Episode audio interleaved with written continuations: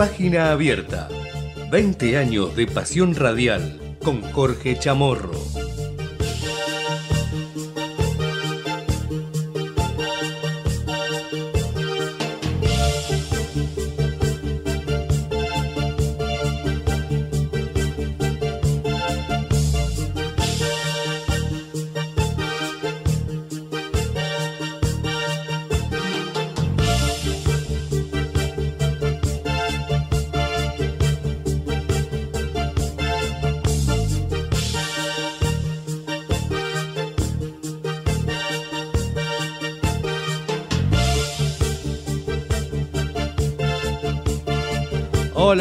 ¿Qué tal? ¿Cómo les va? Buen mediodía y bienvenidos a Página Abierta. Aquí estamos dando comienzo a este programa que cada mediodía te acompaña con toda la información en Ecomedios. En AM 1220 estamos hasta las 13 con lo de siempre, mucha información, entrevistas, eh, por supuesto la página deportiva sobre el final del programa y la buena compañía también por medio de la música que Javier Martínez muy gentilmente le pone cada mediodía a, Ecomedios y a Página Abierta. Mi nombre es Matías Urtac y hasta las 13 estamos con los principales temas que hacen a la política, a la actualidad, con eh, la recta final a lo que va a ser el domingo, el segundo debate presidencial en la Argentina que se va a realizar en la ciudad Autónoma de Buenos Aires, no como fue la del domingo pasado que se realizó en Santiago del Estero, esta vez será en la ciudad de Buenos Aires, en la Facultad de Derecho de la UBA, este fin de semana. Y se preparan obviamente los candidatos después de lo que ha sido, a mi entender, y esto es mi opinión, aburridísimo el, debate presidencial. Si bien dejó alguna que otra cosa, fueron más memes que, proyectos, lo que ha dejado como resultado el primer debate presidencial. Esperemos a ver qué ocurre en este segundo. ¿Se prepararán mejor los candidatos? Esperemos que sí. Em, de varios lados, ¿no? Por parte de todos los candidatos. Más que nada, los tres que tienen más posibilidades de pelear por eh, ese lugar, por ser presidente de los argentinos a partir de diciembre y con el voto de la gente este 22 de octubre. Seguramente trabajando los equipos de, comunicación, los equipos de campaña de todos los candidatos para tratar de em, mejorar la performance que tuvieron el fin de semana pasado, tratando de no trastabillar en algunos puntos flojos que tienen cada uno de los candidatos.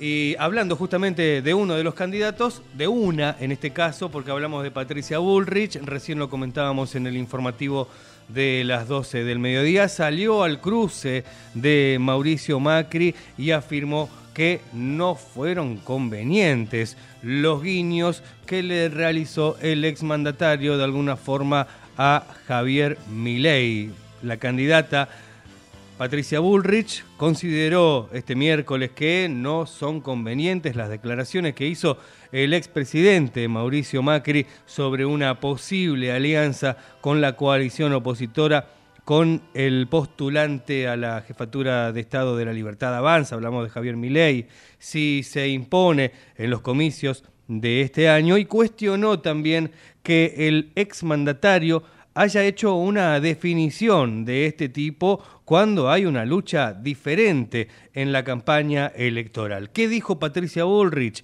Estamos en una pelea electoral, no me parece que podamos discutir eso, nuestra pelea es nuestra capacidad parlamentaria, dice. Consideró que no es conveniente que Mauricio Macri defina una cosa así. Cuando estamos en una lucha diferente, nuestra fuerza está trabajando unida para ganar las elecciones. Esto expresó la candidata en declaraciones a una radio colega esta mañana.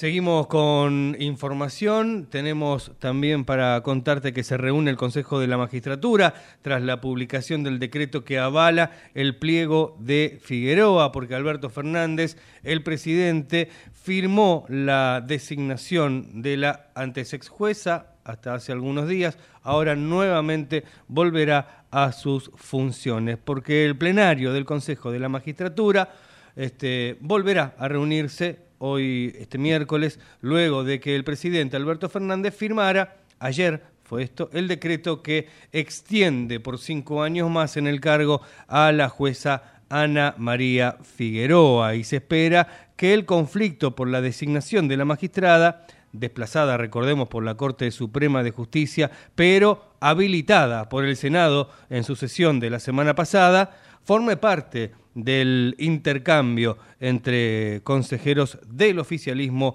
y de la oposición.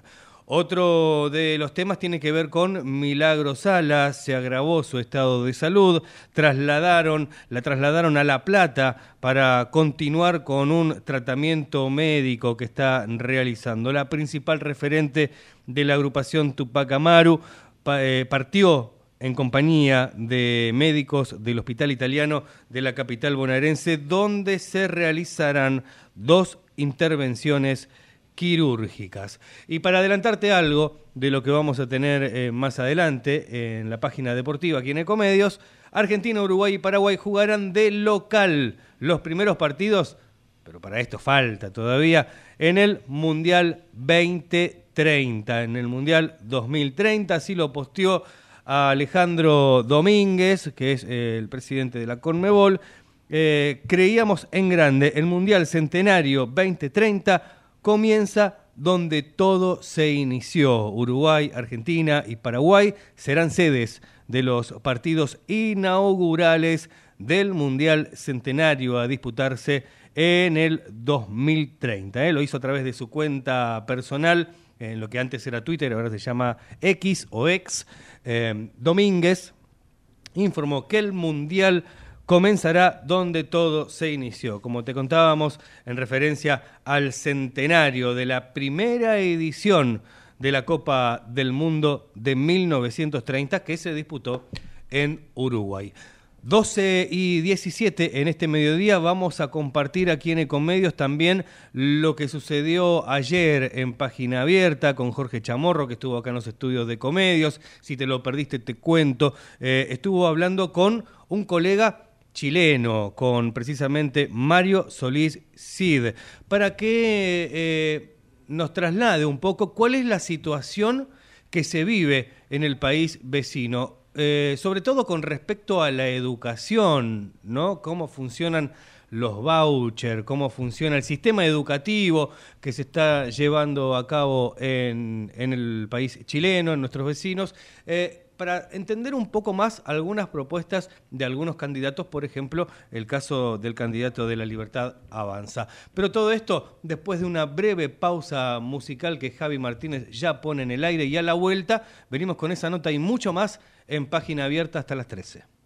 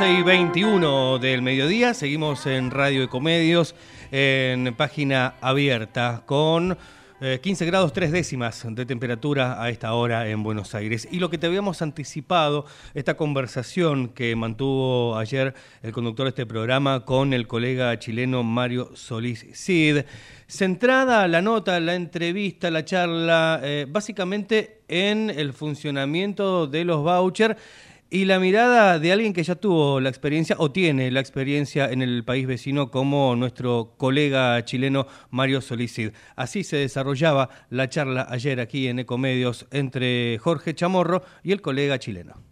Vamos a saludar a un prestigioso, muy prestigioso colega chileno, que acá lo han visto en la televisión, en los principales programas de la Argentina también, y que tenemos la suerte de que nos atienda siempre, es un querido amigo. ¿eh? Mario Solid Cid. Mario, ¿cómo te va? Jorge Chamorro saluda. ¿Qué tal, Jorge? Muchas gracias por lo de prestigioso. Se agradece ese, concepto. Eh, bueno, es, así, eh, usted sabe que es la verdad. Pero, este, Mario, eh, decime, por favor, ¿cuál es tu experiencia? ¿Qué le podés contar a la audiencia sobre el voucher? A ver, hagamos un poco de historia, porque esta idea del voucher educativo no es una idea nueva, es una idea que viene del año 60 aproximadamente por Milton Friedman, pero es un, modelo que fracasó en Europa, no, no tuvo buena experiencia, y, el, y, lo de Chile también es, prácticamente un fracaso en base a las expectativas que se habían generado. Partamos de, desde que el, voucher, ¿cómo se elabora? en, en el caso chileno, no es un documento que se le entregue al estudiante de partida porque sería un peligro pasarle a un estudiante un, documento que equivalga a una suma específica para estudiar un establecimiento, porque la tentación de convertirlo al mercado negro sería bastante alta. Porque obviamente mm. un joven que no tiene no tiene una buena situación económica y tiene un documento que equivale a una cantidad de dinero para estudiar, va a preferir alimentarse antes de antes de ocuparlo en la educación en la mayoría de los casos, no quiere decir que sea siempre, pero eh, entonces, ¿cuál es la tentación? Que una persona que no califica para el voucher porque tiene una buena posición económica y que, y que tiene la posibilidad de pagarse sus estudios, va a tentarse hacer negocios también de ofrecerle a una persona, ya tú tienes un voucher, por ejemplo, por mil dólares, te ofrezco 700 y me lo vendes. Mm, Entonces, para eso, para evitar ese mercado negro, el voucher va directamente al establecimiento no va al estudiante, no, no pasa por las manos del estudiante, ni menos de la familia. Claro, eh, o sea que ya hay una, hasta todavía arriba hay una diferencia respecto de lo que propone mi ley, que es dárselo al estudiante, claro. Claro, en, eh, en el caso chileno, y, y, nace en todo el sentido del mundo, no se le pasa ni a la familia ni al estudiante, porque como te digo, la tentación de convertir al mercado negro es muy alta. Quedó clarísimo. Eh, y, segundo, eh, es mentira eso que te, proporcione una, un estudio seguro. ¿A qué me refiero? Porque el voucher va a los establecimientos privados, pero los establecimientos privados mantienen todavía la total posibilidad de poder elegir a qué alumno ingresan a su establecimiento y a qué alumno no. Es decir, no te asegura un cupo en el establecimiento que tú quieres. ¿Por qué? Obviamente yo soy un colegio privado, una empresa privada en el fondo que eso es. Eh, yo voy a querer, por ejemplo, por darte una idea, que mis alumnos sean todos rubios, de ojos claros y que tengan cierta posición económica, porque obviamente eso también es prestigio bajo el, pensamiento del modelo privado, y, también que tengan ciertas notas en específico, ciertas calificaciones. Entonces, desde ahí también porque el establecimiento en el fondo le interesa recibir el dinero, pero también mantener cierto prestigio porque eso le va a significar también alumnos de determinado nivel social. Entonces, desde ese, desde ese punto ha sido un fracaso en Chile. ¿Qué pasó? Mm. Los privados crearon colegios especialmente para recibir la subvención. ¿Mm? Eh, eh, eh, colegios especialmente para recibir ese voucher del Estado. Colegios que tienen mala calidad educativa, que a los profesores les pagan lo que quieren, más allá de lo que te dice la ley, a muchos les pagan menos del sueldo mínimo porque se aprovechan también de que son colegios privados y, nadie nadie se puede quejar mayormente. Eh, y, de una otra forma se agrega igual, te establece diferencias notables. Claro, qué interesante, qué interesante. Eh, es decir, de alguna manera produce un filtro en la educación que, eh, como pasa en, en, todos los lugares donde la mano del mercado se, mete, terminan ganando los más grandes, se comen a los más chicos y, y va concentrándose, de alguna manera, ¿no? Claro, planteándolo en breve, que genera desigualdad, no es un modelo justo en el ámbito de la educación, no mejora la calidad de la educación, eh, lamentablemente se convierte en un negocio. Uno de los motivos del estallido social en Chile fue ese, porque el año 2019, como, como se empieza a aplicar la ley de transparencia, que todo lo que gasta el Estado tiene que ser público, los chilenos nos dimos cuenta que el Estado había gastado 240 millones de dólares en los colegios privados, pero la educación pública seguía sufriendo precariedades seguían sufriendo la falta de insumos, la falta de material educativo. Entonces, eso es lo que molesta. ¿Por qué la empresa privada, más aún, entregaba un pésimo sistema educativo, pero el Estado desembolsó 240 millones de dólares? Mm, mirá vos, o sea que ni siquiera sirve para bajar el gasto, como diría acá Milei, que es, una de, las eh, mantras de su, de su este, propuesta, ¿no? Que aumenta el gasto, aumenta el gasto, eh, más aún eh, hace que ese dinero vaya a unos pocos sectores, que es el gran problema de Chile, la mala distribución de la riqueza. Mucha gente me dice, Chile tiene plata. Claro, tiene plata, pero está muy mal distribuida. Y están los que tienen muchos, están los que tienen nada, y el más alto porcentaje de la población es la que tiene, pero tiene poco. No le alcanza para llegar a fin de mes. Y decime, Mario, eh, el sistema educativo chileno, ¿Cómo está compuesto eh, entre privado y público? ¿Qué porcentajes tiene cada uno? ¿Cómo es la característica para ver si es similar a la Argentina? Mira, no tengo una, una cifra oficial. No, no, más o menos, pero 70-30, 40-60. 70-30. 70-30, ¿qué es? 70-30 más o menos. 70, el modelo privado y 30 el ah. sector público. Ah, es inversamente a la Argentina. Claro, acá es al revés. la Argentina. Claro, acá salvo en capital, donde sería 60-40, 60 privado, 40 estatal, en todo el resto del país acá es 70-30 más o menos. 70 eh, estatal, 30 privado más o menos. Claro, y, esto viene desde el año 80, porque esto fue una, una creación de Augusto Pinochet, eh, con, con, estos cambios que, que instauró con la Constitución que todavía está en duda.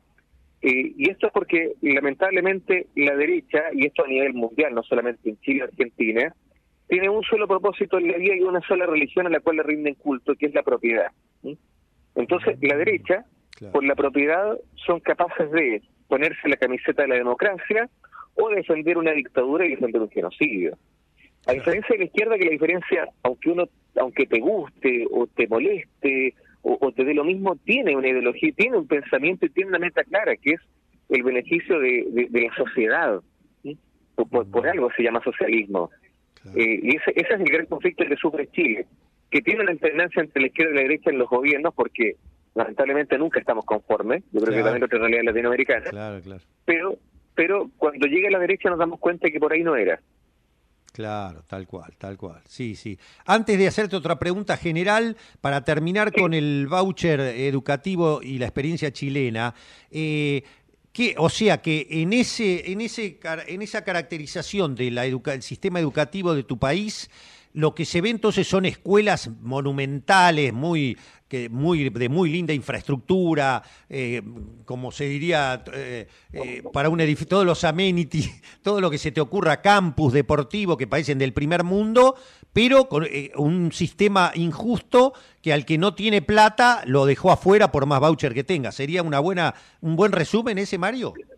Claro, más, más allá de que existan escuelas privadas gigantescas, claro, hay eh, del 70% de escuelas privadas, yo diría que un 20% son esas escuelas prácticamente ah. como, como nos llegan las imágenes de las películas norteamericanas, con un campus amplio, pero el otro porcentaje son, son negocios que fueron creados para lucrar del ah, Estado. Claro, claro, claro. Entonces, a, los empresarios que para tratar de disfrazarlo le llaman sostenedores, porque finalmente el que lo sostiene es el Estado, no lo sostiene la empresa privada, ellos crean estos colegios para cobrar ese, ese voucher y le entreguen la educación que ellos consideran que las clases bajas se merecen. Claro, ahí está. Sí, la educación como un negocio para el que se aviva, le paga lo, menos posible al, al, educador, al maestro, y trata de hacerle el mayor beneficio buscando ganar más, que es el único objetivo que puede tener un, un empresario privado, ¿no? Este, Esa es la fotografía. Claro. Esa es la fotografía, exactamente. Clarito, clarito. Bien, para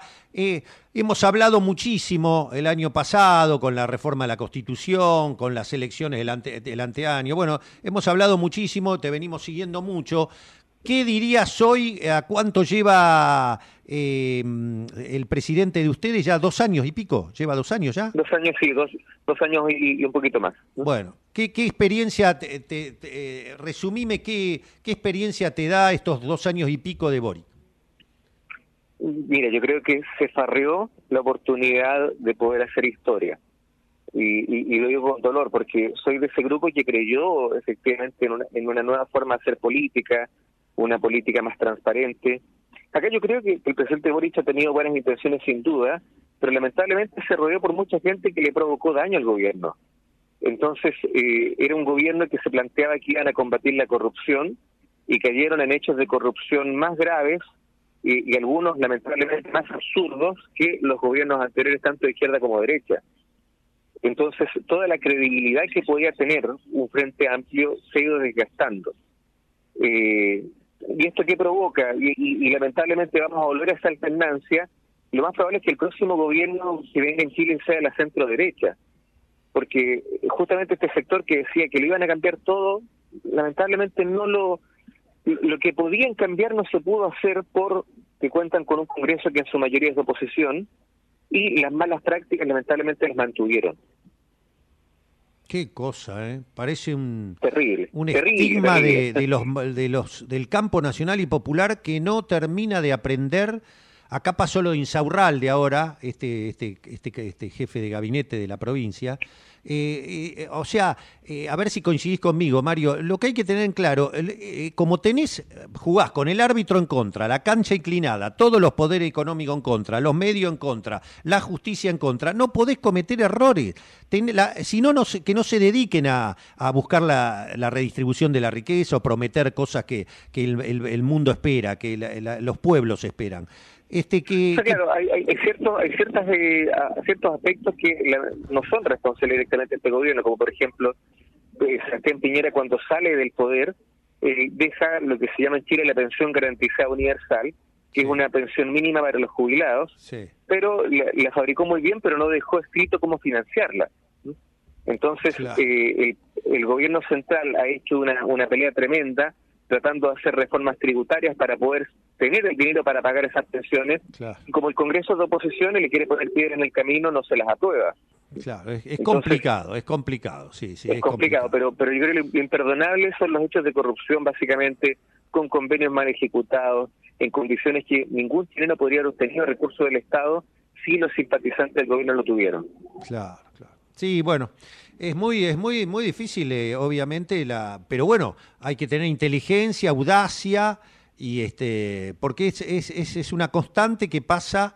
La derecha te está filmando, tiene el espionaje, tiene todo para, para esperarte. Eh, y aparte, lo que pasa acá en la Argentina, que vos como buen periodista lo sabés, eh, acá, por ejemplo, salta lo de Insaurralde una semana antes de las elecciones, cosa que es un papelón, pero claro, Pepín Rodríguez Simón este, lleva 2000, el hombre clave de la justicia Macri está en Uruguay viviendo en Punta del Este, en hoteles cinco estrellas. Nadie dice nada. Este, eh, tenés este, todas las connivencias este, del macrismo con eh, la, puerta giratoria de los mismos dueños de las empresas a cargo del ministerio del área que ellos ocupaban. Las causas de, de, de, las offshore, todos escándalos que, claro, la, la la prensa hegemónica no te los publica, no te enterás. Entonces, por eso no podés cometer errores. No te confundes, Me, dio mucha risa, vi, a Esteban Trebuch eh, haciendo notas en Ecuador, hablando de la maravilla de, la dolarización. En, Chile estamos totalmente conscientes que la dolarización de Ecuador fue un fracaso. Claro, Y ha provocado mucho dolor de cabeza al ecuatoriano. Claro. Además que todos hablan de dolarizar y para dolarizar debes contar con la aprobación de Estados Unidos. Y Estados Unidos va a aprobar una dolarización en la Argentina lo veo muy difícil. Claro, Entonces, entonces claro, los medios te hablan lo, lo, que consideran pertinente bajo su línea editorial, Tal cual. pero de repente nos falta un poquito más de objetividad. Claro. Claro, tal cual, lo de Trebuch tiene razón. Fue es muy gracioso porque yo la otra vez eh, reporté a un economista ecuatoriano, a uno que fue ministro de, de Chávez, y me decía, la- los primeros dos años de la dolarización, la inflación llegó al 300%. Imagínate, en dólares, la que perdiste, el poder adquisitivo Claro. que solamente en los dos primeros años y siguió después la inflación. Así que a- hay Claro. inflación hasta en dólares, no te garantiza ni eso, eh, más allá de después de, de que no salís más, ¿no? Pero bueno, Mario, este, como siempre, un placer escucharte, seguimos en contacto y este, y me alegro que estés este, también eh, trabajando y colaborando acá en los medios argentinos. Muchas gracias, un abrazo grande. Abrazo, ¿eh? El periodista chileno destacadísimo Mario Solís Cid, eh, contándote, el Chin- en Chile el sistema del voucher educativo fue un fracaso y te genera un sistema injusto y de baja calidad. Es un negocio que se avivan algunos, usan los, colegios para ganar plata, le pagan lo que es poco, eh, lo mínimo posible a los maestros, no te garantiza buena calidad de educación y hasta se crea un mercado negro, porque el que no lo necesita se lo vende al pobre eh, a mitad de precio y se lleva una ganancia.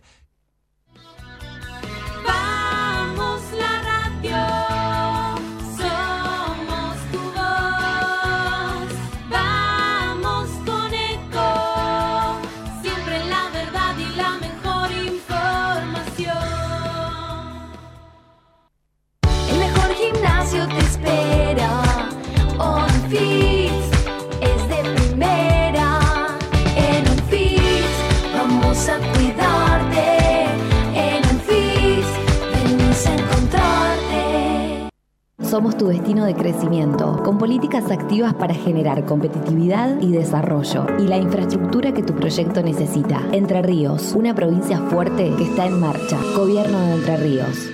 Qué más lindo que poder disfrutar de un café de especialidad desde la comodidad de tu casa. Conoce todas las cafeteras Oster disponibles para vos en www.osterargentina.com. Espacio cedido por la Dirección Nacional Electoral. Tenemos campo, tenemos ríos y mucha gente que la rema. Tenemos deportistas que nos necesitan y tenemos alguien que no los va a tachar. Porque ¿sabés qué es lo mejor que tenemos? Argentinas y argentinos que ahora pueden decir, tenemos con quién, tenemos con qué. Masa. Unión por la Patria. Sergio Massa. Agustín Rossi. Candidatos a presidente y vicepresidente. Lista 134. Espacio cedido por la Dirección Nacional Electoral. En Buenos Aires, Manina Mancuso, diputada, primera sección electoral. Miriam Bregman, presidenta. Nicolás del Caño, vice, frente de izquierda, lista 136. Espacio cedido por la Dirección Nacional Electoral. Tener un presidente que sepa gobernar, vale. Argentina no tiene un problema de ideología, tiene un problema de mala gestión de su gobierno. Vayamos hacia un país normal. Juan Schiaretti, presidente. Florencio Randazzo, vicepresidente. El voto que vale para ser un país normal. Hacemos por nuestro país. Lista 133. Espacio cedido por la Dirección Nacional Electoral. Y les aviso a los delincuentes que con nosotros se acabó la fiesta y el que las hace las paga. No será la gente la que tendrá que protegerse sola y estar armada. Argentina tiene que ser un país ordenado. Es ahora y es para siempre. Maximiliano Abad, candidato a senador nacional por la provincia de Buenos Aires. Juntos por el cambio, lista 504.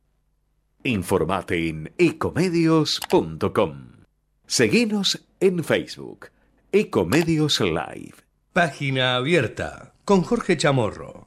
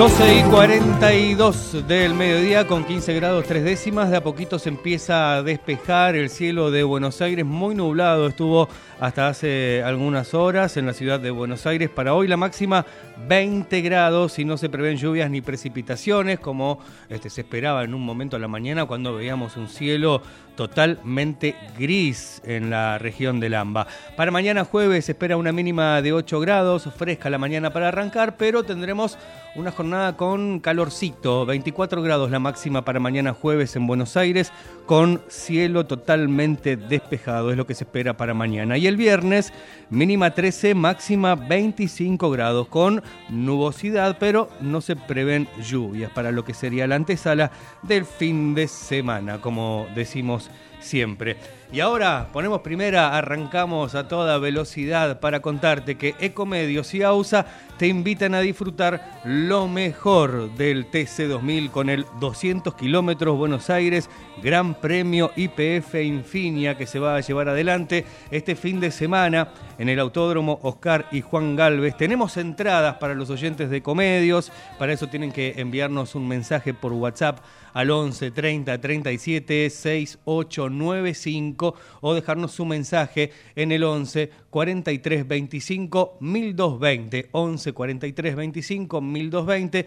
Allí podés llamar, decir eh, quiero las entradas para el TC2000 y eh, vas a estar participando ¿sí? por la entrega de estas entradas que tenemos. Tenemos varios pares de entradas para entregar eh, aquí en Ecomedios, así que para eso reiteramos 11 30 37 6895 nuestra línea de WhatsApp para disfrutar este fin de semana, el 7 y 8 de octubre en el Autódromo Oscar y Juan Galvez del TC 2000 en esta edición especial 200 kilómetros Buenos Aires. ¿eh? Así que agradecemos a la gente de Por eh, la gentileza de otorgarnos estas entradas para nuestros oyentes. 12 y 44 del mediodía, seguimos con más información. Hablamos ahora de eh, el debate en comisión para dictaminar sobre el proyecto de devolución del IVA. También tenemos para este bloque algo para decir con respecto a ganancias. Y con respecto al IVA, la Comisión de Presupuesto y Hacienda de la Cámara de Diputados va a retomar hoy miércoles el análisis del proyecto de ley del Poder Ejecutivo que establece la devolución del IVA para los productos de la canasta básica a sectores con menores ingresos. Así lo hará en el marco de una reunión en el segundo piso del anexo C de la Cámara Baja, en la que el oficialismo aspira a emitir un dictamen de mayoría en respaldo a la iniciativa con el fin de poder llevarla al recinto ya la próxima semana. Y con respecto a las ganancias, la eliminación de este impuesto ya mejoró los salarios de un 10%, en un 10% promedio, la devolución proporcional, esto corresponde al medio aguinaldo. Los trabajadores en relación de dependencia van a recibir esta semana con el cobro de los salarios de septiembre, la devolución del proporcional del medio aguinaldo de la retención del impuesto a las ganancias que les efectuaron en los meses de julio y en el mes de agosto. Fuentes del Palacio de Hacienda subrayaron que el importe debe figurar en el recibo de sueldo tal este como lo dice el decreto, ¿sí? Con el sueldo de octubre que se percibe a fin de mes o comienzos de noviembre, los trabajadores dejarán de pagar ganancias. ¿eh? Ambos beneficios suman una mejora del salario de bolsillo del 7 al 11%, dependiendo obviamente del nivel del salario, según destacaron desde el Ministerio de Economía. 15 minutos nos separan de la hora 13, ya en minutos estarán por aquí dando vueltas seguramente Sara Di Tomás o Sofía Adre para compartir el pase para tercer tiempo que comienza a las 13. Mientras tanto, Javi Martínez le pone muy buena música y a la vuelta toda la información deportiva, como siempre, la página deportiva en página abierta por Ecomedios.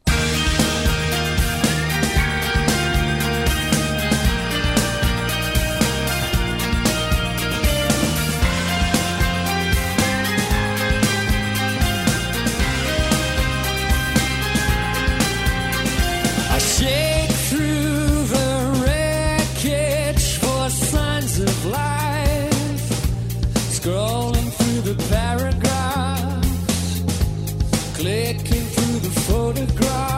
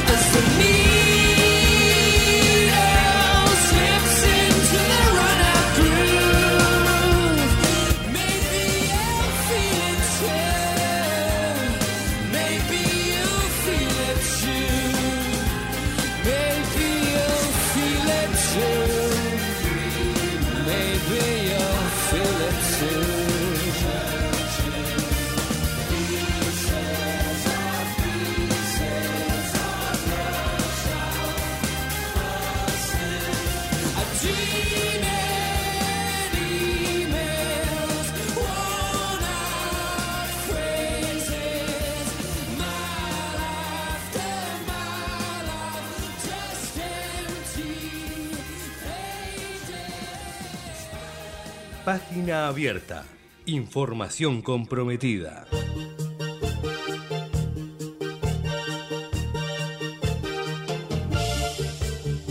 Estamos en el programa de Jorge Chamorro, esto es Página Abierta, en el tramo final de este día miércoles, hablar un poquito de fútbol, lo habíamos adelantado al comienzo del programa, Argentina, Uruguay y Paraguay serán quienes jueguen de local. Los primeros partidos, para esto falta, decíamos, ¿no? Del Mundial 2030. El presidente de la Conmebol anunció hoy miércoles que Argentina, Uruguay y Paraguay serán sede de los partidos inaugurales del Mundial. El mensaje posteado en las redes sociales fue retomado también y comentado por la AFA, por Chiquitapia y por el presidente uruguayo también, la calle Pou. Sorpresivo anuncio de la Conmebol sobre lo que va a ser el Mundial que se va a jugar en Sudamérica, ¿eh? también haciendo referencia un poco a la historia y a los 100 años de aquel primer Mundial en 1930 que se disputó en Uruguay. Eh, también partido que se va a jugar hoy por Copa Sudamericana. Hoy hay también partidos con presencias argentinas. Decíamos eh, muy temprano Defensa y Justicia va a tener un partido clave hoy que deberá remontar. Lo va a jugar en Lanús. Eh, y recordemos que en el partido de ida eh, perdió Defensa y Justicia por 3 a 0, lo que necesita para el día de hoy un gran desempeño para lograr por lo menos convertir tres goles que lo depositen en la definición por penales. ¿sí? Eh, otro tema que tiene que ver, volviendo a la selección argentina, Di María dijo, esta lesión me da fuerzas para seguir trabajando y volver más fuerte. A través de un mensaje en su cuenta de Instagram, Fideo Di María aseguró que el problema muscular que sufrió ante Inter por la Liga de Campeones lo dejaría fuera de la próxima doble fecha de las eliminatorias. Recordemos que es frente a Paraguay y luego estaremos enfrentando a Perú. Y para esos dos partidos también se prevé que Messi, el capitán de la selección argentina, vamos a ver cómo viene la recuperación. Pero el Tata Martino, su actual director técnico en el Inter de Miami, dijo que hay muchas probabilidades, no solamente de que Messi participe en, la, en esta en estas dos fechas que quedan de eliminatorias para la selección argentina, sino también en el próximo encuentro. No este que viene ahora, sino el próximo, eh, vistiendo la camiseta del Inter de Miami. Y ya en los últimos cinco minutos que nos quedan del programa, no se levante Saradito más de su asiento, porque vamos a hablar con la conductora de tercer tiempo, le vamos a dar tiempo que se acomode, que termine, eh, mientras, bueno, vamos a felicitar a la gente que ya vino a buscar las entradas, ¿eh? que están aquí en la radio, vienen a buscar las entradas para ir a ver un poco de TC2000, un poco de automovilismo este fin de semana. Ahora sí, estamos en condiciones de saludarla a Sara Di Tomaso. ¿eh? Tercer tiempo, se viene minutos. Hola Sara, ¿cómo está? ¿Cómo va? ¿Cómo? Buen me, mediodía. me bien, me agarró con la boca llena. Estaba lastrando. ¿Cómo ¿Desayunando va? o almorzando? Y este va a ser Un como poquito, este un tentempié. Un tentempié, qué sé Mm, yo. ¿Qué está comiendo? Una galleta de avena. Ah, bueno, muy saludable. Viene con pasas de uva. Viene con pasas de una galleta de avena, eh, de, digamos, como para zafar. Claro, está Yo bien. decía, ¿no? Mm, eh, eh, nos tenemos fe, pues estamos pensando para un Mundial 2030, nos tenemos fe. Sí, bueno, primero viene el de Estados Unidos, Canadá y México. Mm. ¿Sí? Donde esperemos que llegue Messi. Se, se habla mucho de eso. Esperemos que tengamos un No, mundial más. eh, 2030 Un no mundial. existe. No, Messi. no, Messi, Ah, no, 2030 ah, no, estamos hablando del próximo, 2026. Bueno, pero para el 2030 nos tenemos fe. ¿Tapia va a seguir? Eh, ¿Le seguiremos besando el anillo a Tapia para el 2030? No sé. Bueno, no sé. ok. ¿Cuánto tiempo estuvo Grondona? por eso, hasta que no hubo más que todo pasa. Claro. Bueno, ¿cómo, ¿cómo le va? Desde la semana pasada que no, y un poco más también, que, que, que no hablábamos, ¿cómo ves el panorama eh, preelectoral eh, de cara... eh, eh, ¿Viste el debate? Sí. Sí. Fuiste parte del 42% de rating, 42 Oh, puntos de rating que 42, 47. vi 42, también. 45, 47, bueno, anduvo por ahí mucha audiencia para un debate eh, similar a lo que pasó en el Mundial. Sí, la mira, audiencia. Sí, o sea, con lo cual, algunas cosas para destacar, ¿no? No es que la política no importa, como nos están dando a entender, eh, importa. Eh, y no solamente eso, que muchos amigos me comentaron esto de encontrarse frente a la pantalla que no sucedía hace mucho tiempo, distintas generaciones. Yo, por ejemplo, lo vi con mi hija de 20, con el más grande también, o sea, no en casa, en su casa, pero estábamos haciendo comentario continuamente online. Con mi otra sobrina, ¿no? que somos como un tándem ahí que estamos todo el día hablando, la pequeña mesa chica de la familia, eh, que mm, transitan millennial, centennial y uno, que los abriga. Eh, así que con lo cual la política interesa. Sí. ¿Qué decirte? Eh, Y eso, discúlpame Sara, y eso que vos bien marcás de las generaciones, ¿se vio plasmado en los efectos o el impacto que tuvo el debate en las redes sociales? y la búsqueda en Google. las búsquedas en Google. Hay un informe muy interesante de, un- de una consultora Taquión, eh, en donde muestra cada uno de los candidatos y qué fue, por ejemplo, lo más buscado en Google. Por ejemplo, de Miley, lo que más se googleó fue gatito mimoso. Sí, ¿no? impecable. La frase de Breckman, que tiene mucha cancha en esto de los Sí, debates. y Para que- mí, muy, muy... Voy a decir algo que no tiene nada que ver con el género. Creo que tiene que ver con la impronta de su vida, con la trayectoria de su vida. Uno puede hablar y decir realmente mientras te miran, mientras vos estás definiendo, mientras estás definiendo tu voto, gatito mimoso, pues sabés que creo que tu trayectoria te lo permite. La mina dice, yo salgo de acá y vuelvo a ser docente, vuelvo a hacer lo que hago y cada uno de ellos. Me parece que eso es muy importante en este momento que estamos viendo, ¿eh?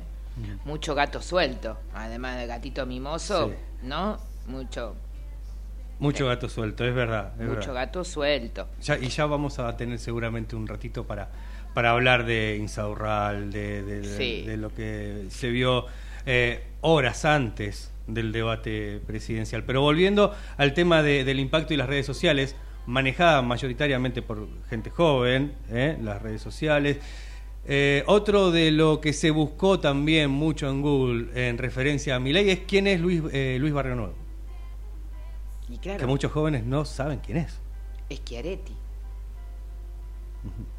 Que ¿Cómo es Córdoba? Buscando también con respecto a Schiaretti. Los memes fueron los Schiaretti los mejores para mí. Para mí también, para mí también. Pero Gatito Mimoso, eh, buscaron también eh, el tema del Fondo Monetario Internacional. A ver, tengo fe. a- muchos colegas míos dicen que el debate no sirve y no te cambia el- el- la decisión, quien ya la tiene. Pero posiblemente manifiesta algo que es una crítica a mi espacio profesional y el tuyo, o sea, quizás a lo mejor más el mío, el periodismo, eh, es que cuando los candidatos no se los abriga, no se le hace confortable la entrevista, no se los guía, se puede, se puede ver, me parece, sus costuras, ¿no? Porque... mm, mm, me Pero eso no es lo que debería pasar, verlos realmente la esencia de cada uno y no algo tan coacheado o guionado. Bueno, eh, Patricia y Milei leyeron. Leyeron todo el tiempo. Con lo cual, en cierta había mucho rumor de que Milei no se iba a presentar a último momento. Sí, Me pareció tremendo también, lo que lo es que cierto. dijo Longobardi que le hicieron un enema de clorazepam, o sea, me parece un montón. Pero eh, todo esto que estamos viendo, ¿no? Eh, Tinelli, que es parte de una situación de la tele ¿eh? que generalmente lo que te hace es eh, aniquilarte el cerebro, aniquilarte las pocas neuronas que tenemos a veces cuando nos levantamos a la mañana. Y ahora tenemos a un Milei que pasó a buscar a Fátima Flores. Vos sabés que hace un rato escuchaba un audio en un programa, se hizo un debate entre cuatro o cinco periodistas en un medio, un debate, un encuentro post elección, eh, post debate y ahora el que se viene, el 8, este domingo. Y mm, hay un audio que se viralizó de las Julietas. ¿Vos sabés qué son las Julietas? No, ¿qué son las Bueno, Julietas? El Tata Joffre lo conoce, seguramente que si no está escuchando algún joven, lo va a googlear, ¿no? Porque el Tata Joffre que perteneció a la época del menemismo y que también fue sorprendido por una tapa de revista Gente, que sé quién fue y toda la historieta, eh, con eh, la bebota. ¿Se acuerdan de la bebota? ¿Quién era? Bueno, en- hicieron mal hoy en, juntarlo y, y es la madre de sus hijos. Eh, de ay ahora no me sale el nombre de la ex bebota de Olmedo eh, de la década de los 90 bueno ya me voy a acordar Eh, Son varias. son varias, pero la más chiquitita de todas, que decía, maestro, me veo fea. Bueno, ya me voy a acordar, la vamos a buscar. Seguramente ahí Javi nos va a decir quién es. Adriana Broski, muy bien, Javi, por supuesto, él siempre está en las de él. Bueno, ¿y qué decía el Tata Joffre? Que eh, los organismos de inteligencia eh, tienen las llamadas Julietas, ¿no? Las Julietas, ¿quiénes son? Bueno, las chicas que eh, son funcionales a los servicios de inteligencia, viven a partir de los servicios de inteligencia y además tiene que ver con, bueno, con aquellas cuestiones más vulnerables que tenemos las personas, que son nuestros instintos. No estoy justificando nada, ¿eh? No estoy diciendo nada de todo eso. O sea, por mí deseo profundamente que le caiga toda la FIP a Insaurralde, al conjunto de los Insaurralde de la vida, al conjunto de la Julieta y de los gatos de la vida, porque lo que pasa es que hay muchas pibas que lo miran. Y es peligroso lo que sucede, ¿no? Porque rápidamente te muestran que a partir de un determinado circuito, porque la verdad que la prostitución existió siempre, pero un gato service es otra cosa, ¿no? Y vos sabés que yo soy recontra militante de todo lo que tiene que ver con el género, pero en eso no hay sororidad, porque no hay nada que tenga que ver con un acuerdo implícito, sino simplemente una devolución de servicios ni siquiera sexuales, ¿no? Alguien que lo, lo, lo colocó. Y también se habla de Insaurralde que no se sabe cuándo es. No se sabe, no se sabe. Se hablaba de hace una semana, hacía 15 días. No se sabe, Eh, parece no ser se que fue en el invierno, todavía. parece ser que fue en Mm. junio, ¿no? Entonces, hay, hay dando vuelta por ahí un audio de, eh, de, de las Julietas de la vida. Pero bueno, eso tuvo el debate. Para mí, hubo una Patricia Bullrich que dudó, insegura, un Massa que lo vi sólido, un Milei que se bancó, no sé si con, con lonazepam o con qué, pero se encorsetó mucho la ira y utilizó la Muchos burla esperaban eso, ¿no? Esa reacción de, Y- de Milei que no se dio. de Milei que no se dio. Pero lo manejó desde la burla, ¿no? Desde la burla. eh, Las caras Las caras, por eso. Sí. Eh, pero bueno, veremos ahora, el 8 de octubre, en este contexto, y no se tocó nada en el debate, ¿no? No se tocó Insaurralde, lo tocaron por el de costado. Muy por arriba, sí. Mm, sí, sí. Ni el- chocolate. El tema de chocolate también. Eh, bueno, eh, muchas cosas tocaron por... Porque en realidad, ¿quién puede levantar la mano? Si hablan de Insaurralde, Patricia Bullrich tiene Milman y un montón de mujeres a su alrededor que fueron funcionales, hasta inclusive se habla de algunos que otros peajes sexuales, ¿no? Las candidatas de Milei. Milei fue denunciado por su propio espacio de cobrar peaje también, Mm, ¿no? Es cierto, sí, sí. Me había olvidado de ese tema. ¿No? ¿Cómo nos olvidamos a veces de... Qué, qué- qué memoria flojita que, que tenemos, Claro. ¿no? Está, está bien traerlo todo esto. Que puede, podemos llegar a pensar, ¿hay un acuerdo para no hablar de determinados temas? Para mí, vos sabés que yo decía, ¿cómo puede ser que todo eso no fluyó? Si en realidad, y lo que pasa es que los toca todo. Vos decís chocolate, Salpica para todos lados. pero el chocolate salpica para todas partes. Recién te contaba del Tato Ayofre, los 90. Si hubo algo que estuvo relacionado con el menemismo, fue, ¿qué cosa? Las mujeres alrededor de qué?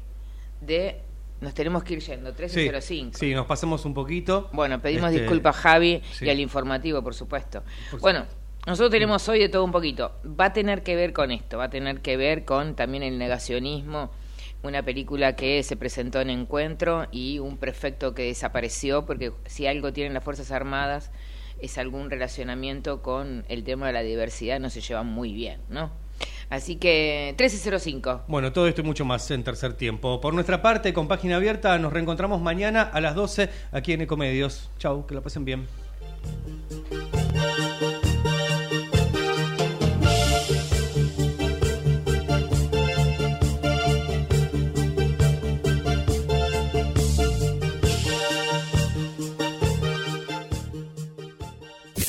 Desde Buenos Aires, transmite LRI 224, AM 1220, Ecomedios